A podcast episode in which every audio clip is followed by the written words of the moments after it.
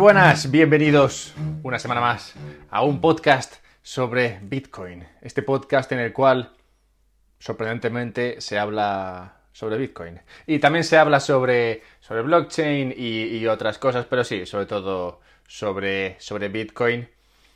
Ah, puedes encontrarme en Twitter. Lo agradecería, pues si siempre, siempre estoy ahí esperando, esperando paciente a que lleguéis ahí y me digáis algo en plan, hola, ¿qué tal? O hola, escucho tu podcast, porque sé que hay bastante gente que lo escucha ya, o hola, este tema, ¿qué te parece? Y así yo luego, pues, no sé, digamos que cojo ideas, tengo, tengo cuatro podcasts ahí en el backlog que voy a ir sacando, pero aún así es bueno tener ideas, sobre todo es bueno saber de vosotros. Total, arroba alberto-mera, ahí puedes encontrarme.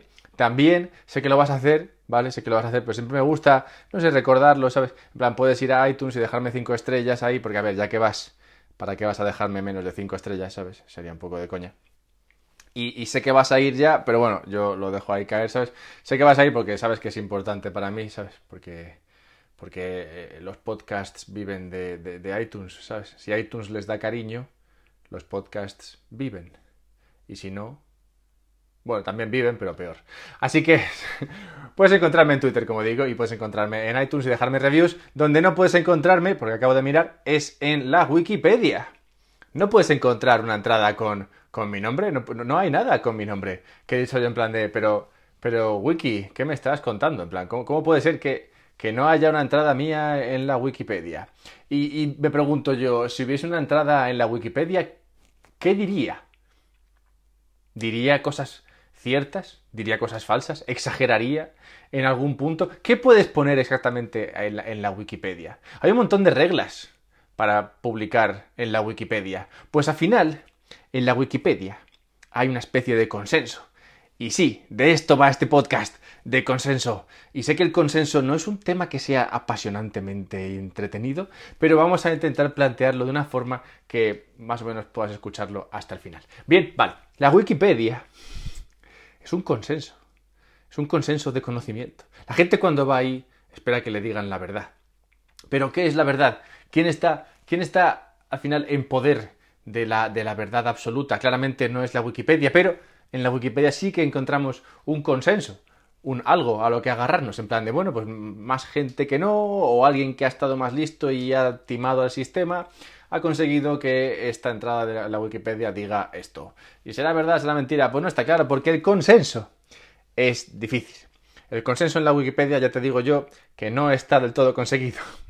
Esto a veces se consigue y a veces no, pero más veces que no, y sobre todo si hay actores eh, malignos, se puede conseguir timar a la Wikipedia y que las entradas ahí no sean lo que la gente entendería como consenso. El consenso es un gran problema, que tú dirás, no, no, no, la verdad es que no. Pues sí, sí que lo es. Y de hecho, igual sí que estás de acuerdo conmigo porque más de una vez y más de dos y bastantes veces más te habrá pasado que es complicado llegar a un consenso. O sea, es complicado llegar a un consenso incluso con, tus amigos para, para, salir a cenar o para ver si estáis de acuerdo sobre la, no sé, evaluación de, de, una cena. En plan, a uno le ha gustado, a otro no le ha gustado, a uno le ha parecido cara, a otro le ha parecido barata. El consenso es difícil. Es difícil llegar a un punto de consenso, ¿vale? Pues imagínate hacer esto entre máquinas.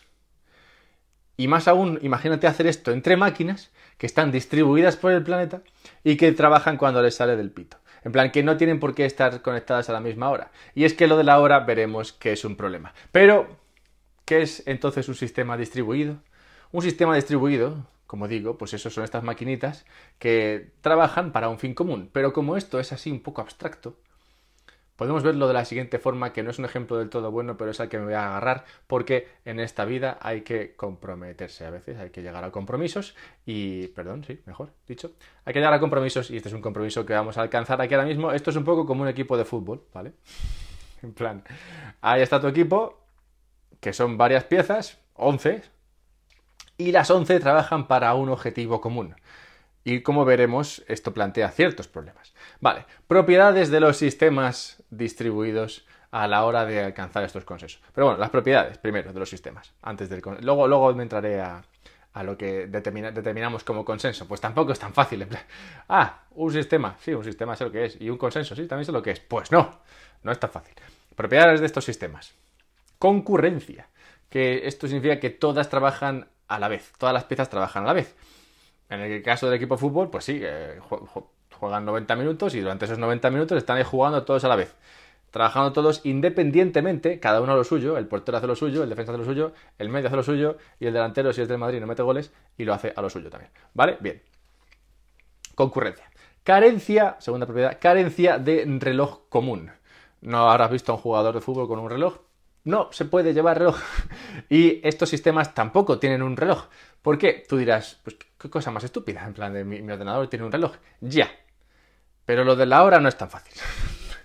es que ves, esto está lleno de cosas así que son como muy abstractas. Porque claro, tú ves la hora y dices, no sé, la hora es la hora, ¿sabes? De hecho, ahora con lo del iPhone y los relojes estos del móvil, casi siempre todo el mundo coincide con la hora. Ya ni siquiera se te va un poquito, ¿sabes? Con los, de, los de manecillas a veces había discrepancias de un minuto arriba, un minuto abajo. Pero con esto siempre ves la misma hora. Pero no, no, no.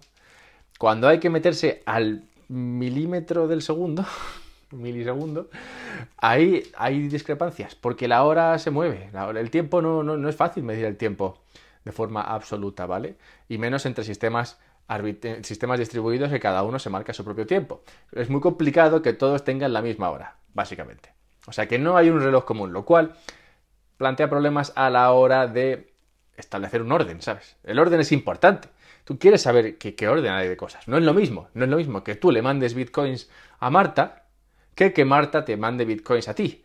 ¿Vale? Si tú le mandas bitcoins a Marta, tú ya no tienes bitcoins. Y si Marta no te haya mandado bitcoins antes, entonces tú no podías mandarle bitcoins a Marta.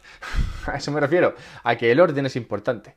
Si tú alteras una de esas dos, de repente la cosa no funciona, ¿vale? O sea que es importante que haya un orden, pero es difícil encontrar un orden cuando no hay relojes. Hay relojes, pero ya hemos entendido. Fallo de componentes, siguiente propiedad. Siempre se rompe algo. Esto es fácil, esto sí que es fácilmente comprensible. En cualquier equipo siempre, siempre hay un paquete. Nunca son todos buenos, siempre hay alguno que falla hay, siempre uno que, no, no, tiene, no tiene por qué ser siempre el mismo, en algunas ocasiones hay más recurrencia que en otras, pero siempre falla uno, ¿vale? Siempre falla algo, esto es así, los sistemas siempre falla algo. Y, para añadir complejidad al asunto, hay en estos sistemas, y incluso podría, podría decirse también, podría argumentarse incluso de algunos equipos de fútbol, hay gente que es mala a, propósito, gente que es mala a posta, o sea, gente que, que juega mal porque le apetece, ¿sabes? En plan, que va en contra de ese objetivo común que el sistema se ha planteado conseguir. ¿Vale? Entonces, esto también ocurre dentro de los sistemas, e incluso diría que sí, dentro de los equipos de fútbol, que hay uno que es malo a propósito, ¿vale? Esto es lo, lo has escuchado alguna vez, si has escuchado, si has hablado, o sea, si has leído sobre esto de, de blockchain y sistemas distribuidos, has escuchado por ahí de fondo lo del problema este del bizantino. Bueno, pues lo de los bizantinos y los generales bizantinos y todo eso, cada vez que escuchas algo de Bizancio y bizantino, tiene que ver con estos, malos a propósito. Siguiente propiedad, envío de mensajes la gente se envía mensajes en el, campo, en plan, oye, venga, esta falta, tírala así, tírala así, pues en los sistemas también se mandan mensajes, ¿vale? Y se mandan mensajes de dos maneras, en sincronía o en asincronía, que aquí es cuando se pone un poco la cosa interesante. En sincronía, ¿qué significa? Pues que todos en el mismo tiempo, más o menos. En plan, que están sincronizados. Cuando dice sincronicemos nuestros relojes, es como que todos se ponen de acuerdo para mandar esto en algún, en algún momento determinado. En asincronía, si cada uno le manda cuando le sale de ahí, ¿vale? En plan de, oye, pues eh, yo he terminado ya, lo mando. Esto es como cuando te, cuando te piden un trabajo y no te ponen fecha. Esto hay que hacerlo. Y no te dicen cuándo. Entonces, pues, uno lo mandará un día, otro lo mandará otro, así, en asincronía, ¿vale? Bien. Estas son las propiedades de los sistemas. Ahora entremos al tema del consenso, ¿vale? Tú tienes un, un sistema que tiene estas propiedades y con estas propiedades de estos sistemas hay que llegar a un consenso. ¿Pero qué es llegar a un consenso? Un consenso, a un consenso se llega cuando se cumplen dos condiciones. Primero, todos los, los componentes del sistema, los que no están rotos, porque claro, a veces se rompen, todos los componentes del sistema que no están, que no están mal, mal, mal formateados, mal, mal montados, todos ellos llegan a un acuerdo. Y cuando digo todos, esta es la segunda condición, cuando digo todos es todos. En plan, hasta que no están todos, hasta que no han respondido todos, no se puede decir que se haya llegado al final del proceso, ¿vale? En plan, el proceso de consenso para estar terminado tiene que estar eso, terminado. Y para que termine, tienen que responder todos los componentes del sistema. O sea, es como si tú quieres poner, eh, como si quieres empezar un examen, ¿vale? Pues eh, tienen que llegar todos los alumnos, ¿vale? Si no llegan todos, pues no puedes empezar el examen. Bueno, esto es mentira, nunca lo he visto, pero bueno, así te haces una idea de por dónde voy. Entonces, el consenso está basado en esas dos cosas, que todos llegan a un acuerdo y cuando digo todos, digo todos. Bien, fácil, fácil. Entonces está chupado. ¿Cómo se llega a un consenso con un sistema distribuido? Pues se elige un líder, ¿sabes? Un líder, un, componente, o que vamos a llamar un nodo o un componente de, este, todos estos, de todo este sistema, se erige como el líder, ¿vale? Voy a ser yo el líder en esta, me lo pido. Y el líder propone, los demás aceptan, y cuando todos han aceptado, ¡pum!, han terminado el proceso, ¡ya está! El consenso se ha conseguido. Fácil, práctico y para toda la familia. ¿Ves? Esto, esto, es como, esto es como lo plantearíamos tú o yo, supongo, en casa. Diríamos, pues si esto es muy sencillo. yo digo, esto es verde.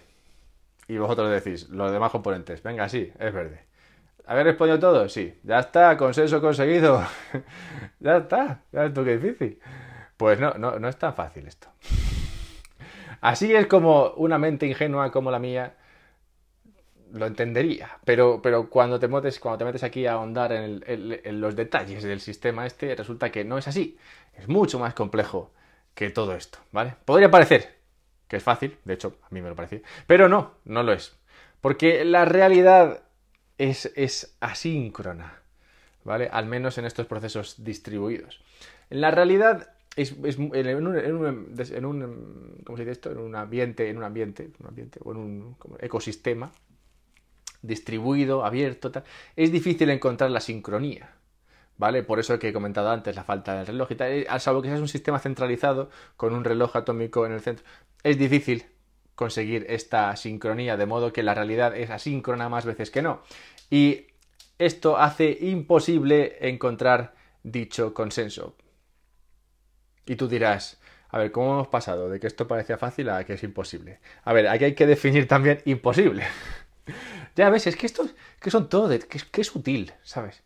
Por esto, por esto es por lo que no se entiende lo de blockchain. Porque claro, tú te metes aquí a esto de blockchain, te metes a, bueno, sobre todo te metes a Bitcoin. Oye, van a hablar de Bitcoin, tal, dicen que está subiendo, de comprar. ¿Vale? Y entonces pues dices, ah, pues ya está, pues eh, qué bien. Pero, claro, ahí es donde se queda la mayoría de la gente. No se meten a entender lo que viene siendo la magia detrás de esto, ¿no? Esto que estoy explicando aquí, esto del consenso distribuido, esto es la magia, ¿vale? O sea, si no hay un consenso, no se pueden, no se pueden enviar bitcoins. Y si no se pueden enviar bitcoins, bueno, sí que se podrían, pero nadie se fiaría del sistema este. Y si no se puede fiar uno del sistema, esto no valdría un duro, ¿vale? Al final, Bitcoin vale porque la gente se lo cree. Y la gente se lo cree porque la cosa funciona. Y la cosa funciona porque alguien descubrió la forma de conseguir un consenso distribuido entre máquinas que están rotas, que no tienen un reloj y que se tienen que mandar mensajes en asincronía, ¿vale? Bueno, era por si nos habíamos despistado un segundo. Vale, volvamos a donde estábamos. La realidad es asíncrona. Bien. Yo, qué sé, ¿tú crees que yo he entendido lo de asíncrono en algún momento? O sea, bueno, lo he entendido, pero la primera vez que lo escuché fue hace como dos meses. O sea, que entiendo si esto no, no, te llega del todo, ¿vale? Pero, pero la realidad es asíncrona y ya está. Y cuando te digo que es imposible encontrar este consenso en la asíncrona realidad en la que vivimos, esto no quiere decir que sea imposible imposible de toda posibilidad. Lo que quiere decir es que es posible que falle. Y es que ves, aquí estamos, como digo, en el terreno de las sutilezas. O sea, tú lo que no puedes tener es un sistema que funciona casi siempre. Porque si funciona casi siempre, la gente no se fía. es así. O sea, no, no vale lo de, bueno, esto más veces que no funciona. pues ya está, venga, pa'lante. No, no, más veces que no, no es suficientemente bueno. O sea, igual tienes un sistema de estos que funciona el 99,9% de las veces. Pues no vale. No te vale. O sea que cuando dices que la realidad es asíncrona y que en esta asincronía es imposible conseguir este consenso porque es posible que justo uno de los componentes falle cuando tiene que votar y entonces hay que esperarle para siempre porque como es asíncrono no se sabe cuándo va a responder y entonces nunca da ese proceso por terminado. O sea, todas estas son un montón de situaciones que podrían darse, que no es que se den todo el rato, que de hecho son bastante improbables, pero easy, easy se da. Entonces, por el easy, o sea, por el easy, la gente al easy le dedica carreras, carreras enteras. años y años de docencia y de aprender, de estudiar, de trabajar con modelos, de, pensar, de teorizar, para tratar de solucionar ese easy. No funciona. Para que veas, ¿no? Hasta, lo, importante de, lo que se ha conseguido con, con esto del, de Bitcoin y con todo este rollo de blockchain, lo que se habla de no es la tecnología tal, bueno, mira, lo que sea, pero para que veas, ¿no? Todo, todo lo que hay detrás de esto, o sea, es que esto es una, no, no es, es que esto es teoría, pero de la bonita, además. O sea, esto es darle solución al Easy. Pero ¿cómo se le da solución a ese Easy? Como vemos, bueno, como vemos, no, como acabo, acabo de contar, la realidad es asíncrona y la, en la es imposible encontrar este consenso, ¿vale? Entonces, ¿qué hacer? Bueno, hay varias soluciones que se han ido estudiando a lo largo de este tiempo, como digo, por esta gente que ha dedicado carreras a tratar de solucionar este problema. Hay algunos que han solucionado este problema de una forma que podrías decir, hombre, es un poco trampa. Es un poco trampa, pero bueno, en la, vida las trampas a veces te hacen llegar lejos. Esta gente lo que dijo es, bueno, en lugar de entender que la vida es, la realidad es asíncrona, trabajemos con una especie de sincronía parcial, ¿vale? Que significa que, bueno, la gente, esto es, el sistema es asíncrono, en plan de que cada uno puede responder cuando salga de ahí, pero tratemos de reducir esto a un, lapso de tiempo, ¿vale? Que, que, que se produzca dentro de un periodo en plan, en los 90 minutos, que alguien le dé una pata al balón, ¿vale? Que no tiene por qué ser en el minuto 1, pero que sea, a ser posible, en el espacio de esos 90 minutos.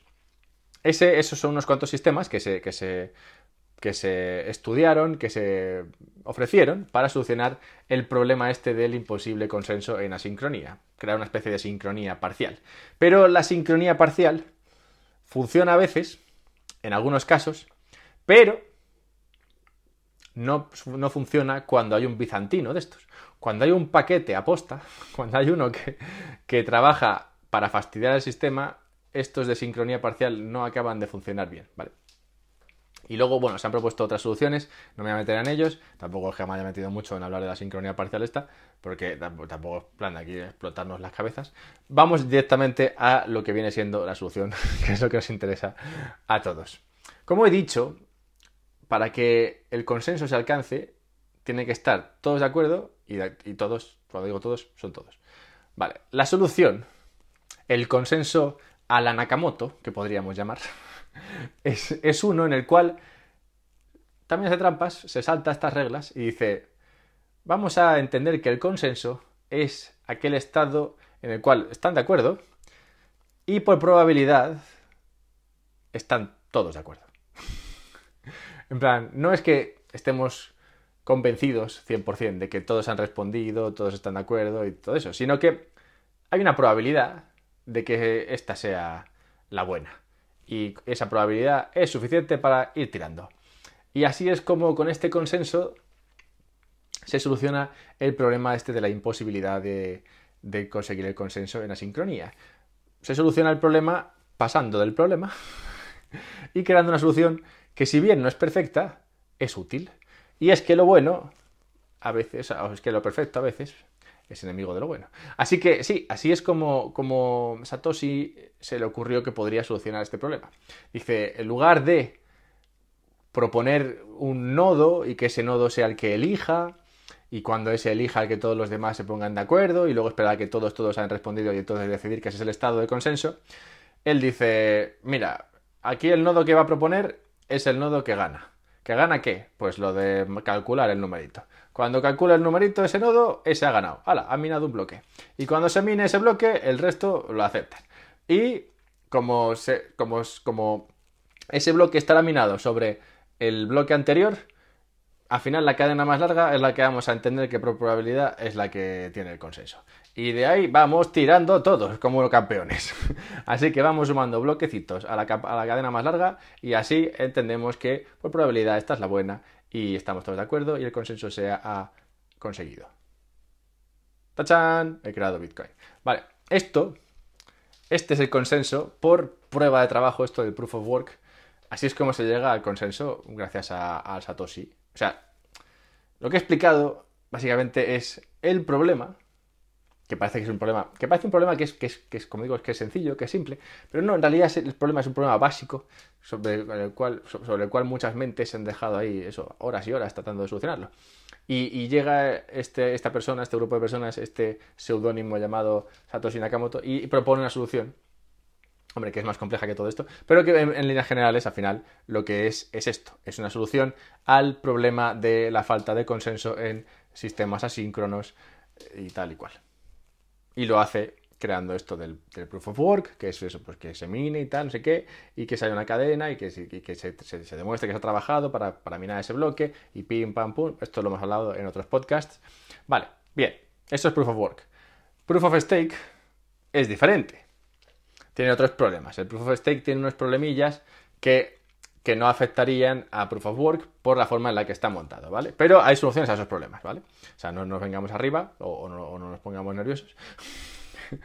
Proof of Stake tiene, digamos que da cabida a otros problemas, como es lo del ataque civil este, en el cual se crean muchas, se crean muchas cuentas y, se podrían crear muchas cuentas que son falsas, esto de ataque civil sobre todo pasa mucho en páginas web y mierdas de esas, por eso te hacen lo del, lo del recaptcha y el captcha y todo eso para demostrar que eres un humano y no un robot que está creando cuentas a lo loco. Y aunque dirías, bueno, el proof of stake al final es stakear y, si estás creando cuentas así tontamente no vas a stakear porque stakear es que estás poniendo algo de valor ahí y por muchas cuentas que crees si tienes un valor, bueno, dale, sí.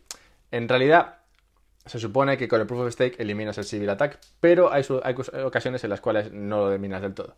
No obstante, hay soluciones a este problema, como con el tema este de la, del, coste, de que, de que haya un coste por stakear o que haya una especie de sistema de reputación, tal. Hay otros problemas que se pueden dar en el proof of stake, como el denial of service este, que es que, bueno, se rompe algo, digamos que hay error en el servicio, te metes a la web y no funciona, lo típico. ¿no?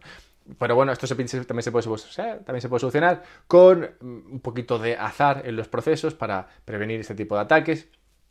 Hay otros ataques que se llaman nada que perder ataques, tampoco vamos a meternos ahí. Hay otro ataque que solo es el tema de los forks o las particiones en la cadena. Este ataque también puede atacar, también es susceptible de este tipo de ataque, los sistemas de proof of work. Por eso está ahí Bitcoin Cash, que siempre aparece en todos los, en todos los eh, podcasts. Pero bueno, como veis aquí, pues eh, claro, luego entre, entre, proof of, entre proof of works de la misma cadena, pues hay unos que tienen más valor, otros que tienen menos. Aquí está claro quién gana, pero bueno, quién sabe cómo será el futuro, ¿no? Yo no, no tengo aquí una bola de una bola de, ver el futuro, aunque sí que tengo mis predicciones, ya lo sabéis todos. Bueno, en cualquier caso, ¿qué quiero decir con esto? Es que el consenso es difícil. Y con el Proof of Work se consiguió crear un consenso dentro de un sistema distribuido que trabaje en asincronía. ¿vale? Y con el Proof of Stake se intenta conseguir algo igual de robusto que lo conseguido con el Proof of Work. Lo de la robustez es importante. Bitcoin ha demostrado hasta hoy que es robusto, robusto, robusto, porque es una cadena, es un sistema en el que, vale, no sé, unos 150 mil millones o algo así, y, y, que nadie ha conseguido cargarse. O sea, ni siquiera con el incentivo de entrar ahí y llevarte 150 mil millones, ha sido nadie capaz de hacerlo. O sea que es un sistema que es robusto, ¿vale? Y tú, que es un sistema robusto, por lo que decía antes, si tú no crees que el sistema es robusto, ese sistema no vale un carajo, ¿vale? Tú no puedes ahí meter millones y millones para moverlos de aquí para allá si no te crees que el sistema está más duro que una piedra, ¿vale? Ahora, ¿es necesario ese, ese nivel de robustez para todo? Pues probablemente no. Por eso es importante que se, que se trabaje en estos otros sistemas, como el Proof of Stake, donde está claro que no llegas a un a un, a un, nivel de robustez tan, tan, yo creo que tan, tan sólido como el que provee el Proof of Work, en Bitcoin al menos, porque ya es una cadena muy grande, con mucho, con mucho poder de hash de este, de procesamiento. Y, pero, pero, pero hay, situaciones en las cuales tener un proof of stake que sea menos eh, denso, que, que, sea más light, que, no cueste tanto mantener, puede servir para pues para eso, para, otras cosas, ¿sabes? No todo tiene por qué ser mover dinero, no todo tiene por qué ser valer miles de millones de dólares, ¿sabes? Hay cosas que se pueden hacer con Proof of Stake, pero como vemos, al final todo depende de, la capacidad de crear un consenso. O sea, tú tienes que ser suficientemente, tienes que tener suficiente confianza en el sistema para creerte que el consenso es el que es. Si tú pones un, si tú creas un blockchain ahí para, para la identidad, ¿vale? Para demostrar la identidad de la gente, tú tienes que también confiar que, nadie va a, no sé, cargarse el blockchain este o timarlo de alguna forma o defraudarlo de alguna forma y que apropiarse tu identidad, ¿sabes? O que van a poder eliminar tu identidad y tú dejas de ser un ser, un ser humano a los ojos del sistema. O sea que, independientemente de lo que estés haciendo con esto, al final la base de todo es el consenso. Pues el blockchain al final no es nada más que eso, un, consenso, que estamos todos de acuerdo en algo. Y ese, consenso creo que ha quedado bastante claro que es muy difícil de conseguir, ¿vale? Ahora, hay soluciones, una demostrada, otra, otra trabajándose, y de hecho hay bastantes aplicaciones ya que están en Proof of Stake. Bueno, habrá que ver hasta dónde funcionan. Pero, pero bueno, hasta aquí, hasta aquí hemos llegado, yo creo. Es que en este me he calentado mucho y me he cansado. me duele la garganta y todo. Así que creo que lo he dejado bastante claro. Podemos dejarlo, podemos dejarlo aquí para la semana que viene. Y si crees, esta es la parte que, para la que me estaba reservando, si crees que esto de Proof of Work, el tema este de tener un montón de maquinitas ahí, dale, que dale, dale, que dale, dale, que dale, consumiendo energía, calentando los polos, es un problema, entonces me gustaría verte la semana que viene. Me gustaría verte aquí la semana que viene cuando publique el siguiente capítulo de este podcast, un podcast sobre Bitcoin, en el cual hablaré sobre el tema este de la energía. ¿Es la energía, el consumo de la misma, un problema? Por lo que estoy contando, ya, ya, ya podrás entrever que aquí va a haber más de una, más de una opinión un poco contraria a lo que se suele decir. Hmm. Pero si quieres escucharlo todo, la semana que viene, aquí, en un podcast sobre Bitcoin. Mientras tanto, ya sabes que puedes escribirme para, no sé, cotillear un poco a Alberto-Mera en Twitter. Y ya puedes ir a lo, de, a lo de iTunes, que sé que estás esperando. Ya, este es el momento. Ahora que has terminado ya y dices, venga, voy a, a hacer otra cosa con mi vida, ahora es cuando, en ese momento de transición, es importante no pasarte por iTunes y dejar ahí tus cinco estrellitas. No por nada, ¿sabes? Yo lo digo porque sé que lo estás deseando. ¿Vale? Bueno, pues nada, un placer. Hasta la semana que viene.